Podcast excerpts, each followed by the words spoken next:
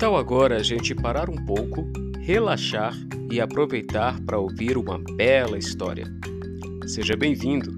Você está no Histórias pelo Caminho. Por aqui, a história é sempre uma surpresa, mas o caminho você já sabe, né? Jesus é o caminho. Jesus é o caminho, a verdade e a vida.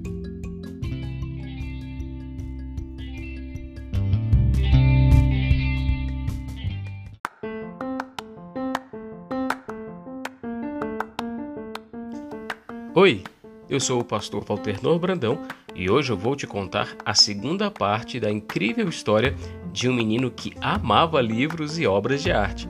Amava tanto que acabou se metendo em uma grande confusão por causa delas.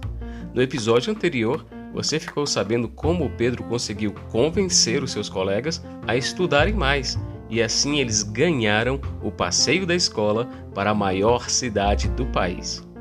Ele deve estar muito contente, né?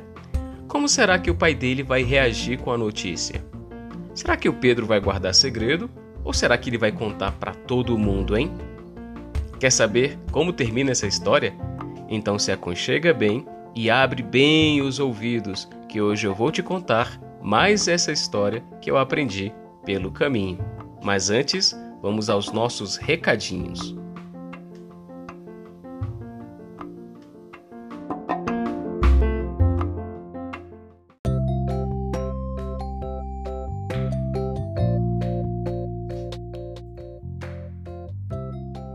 Essa história está dividida em quatro partes e cada parte da história vai ao ar aqui sempre segundas-feiras, bem cedinho, tá?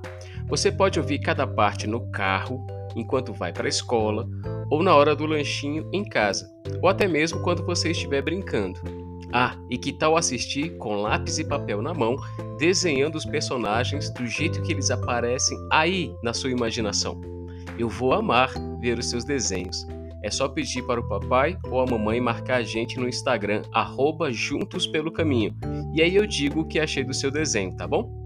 Ah, e lembrando, você também pode assistir os nossos episódios na TV, lá no canal Juntos Pelo Caminho no YouTube. Bacana, né? Mas agora vamos lá, chegou a hora da história. Uma história sobre o caminho e que vai te abençoar com muito carinho.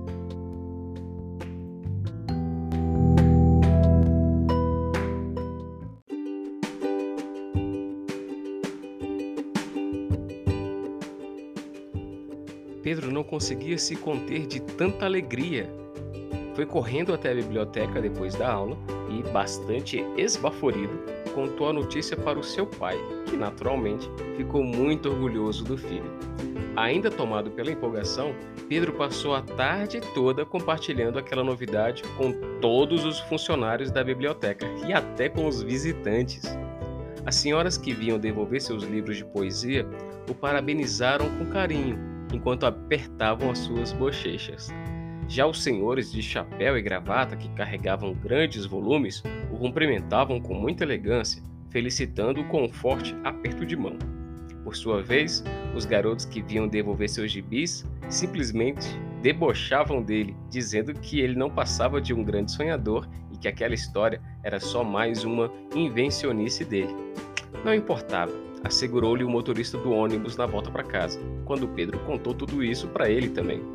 O importante é que você vai realizar o seu sonho, meu jovem, ainda que esse não seja o sonho de todo mundo. Entenda, as pessoas sonham diferente, assim como dormem em horários diferentes e em lugares diferentes. Mas o sentimento de um sonho realizado é sempre o mesmo, Pedro. Chama-se felicidade. Muitos passageiros do ônibus concordaram com o motorista balançando a cabeça positivamente. Mas foi em casa que Pedro recebeu as felicitações mais calorosas quando a sua mãe o abraçava apertado e beijava sua testa. Pedro não lembra que horas foi dormir naquela noite. Só sabe que o tempo não passava. Aquelas semanas antes de embarcar foram intermináveis. Todas as noites ele revisava sua bagagem com a mãe e tudo estava sempre lá, roupas, escova de dente, perfume e, é claro, os óculos. Ele conferia todas as malas, uma a uma, antes de dormir, afinal, nada poderia dar errado. até que finalmente chegou o dia da viagem, que também foi bem mais demorada do que Pedro imaginava. Logo nos primeiros quilômetros, as crianças já se cansaram de cantar repetidamente aquelas músicas da infância sobre um motorista que precisa prestar atenção na pista e no poste que não é de borracha. Ficaram entediadas, enquanto Pedro ficava cada vez mais ansioso. Assim que chegaram à cidade do museu, as crianças foram direto para o hotel, onde descansaram e se prepararam para o dia seguinte, que para Pedro era o mais importante de todos. Afinal, era o primeiro dia da visita ao museu. Como seria lá? A curiosidade tomou conta de Pedro e ele não conseguiu dormir. Pegou seu celular, ligou a lanterna e ficou revisando os seus livros de arte por debaixo da coberta. Ele queria estar preparado para não perder nenhum detalhe dos quadros que veria pessoalmente no dia seguinte. Enquanto lia, o dia amanheceu e Pedro se apressou em se preparar para não perder a hora. No horário marcado para a saída, lá estava ele, arrumado, perfumado e ansioso. Ele era o primeiro da fila. Aliás, o único. Ficou ali esperando os colegas e agora sim era que o tempo parecia não passar de jeito nenhum mesmo. O restante da turma se atrasou no café da manhã, a professora esqueceu os óculos, teve que voltar para buscar e ainda por cima o ônibus parecia andar mais devagar do que uma tartaruga. Foram longos minutos, mas finalmente eles chegaram ao museu. E pela cara do Pedro, certamente a espera tinha valido a pena. Ele simplesmente estava maravilhado.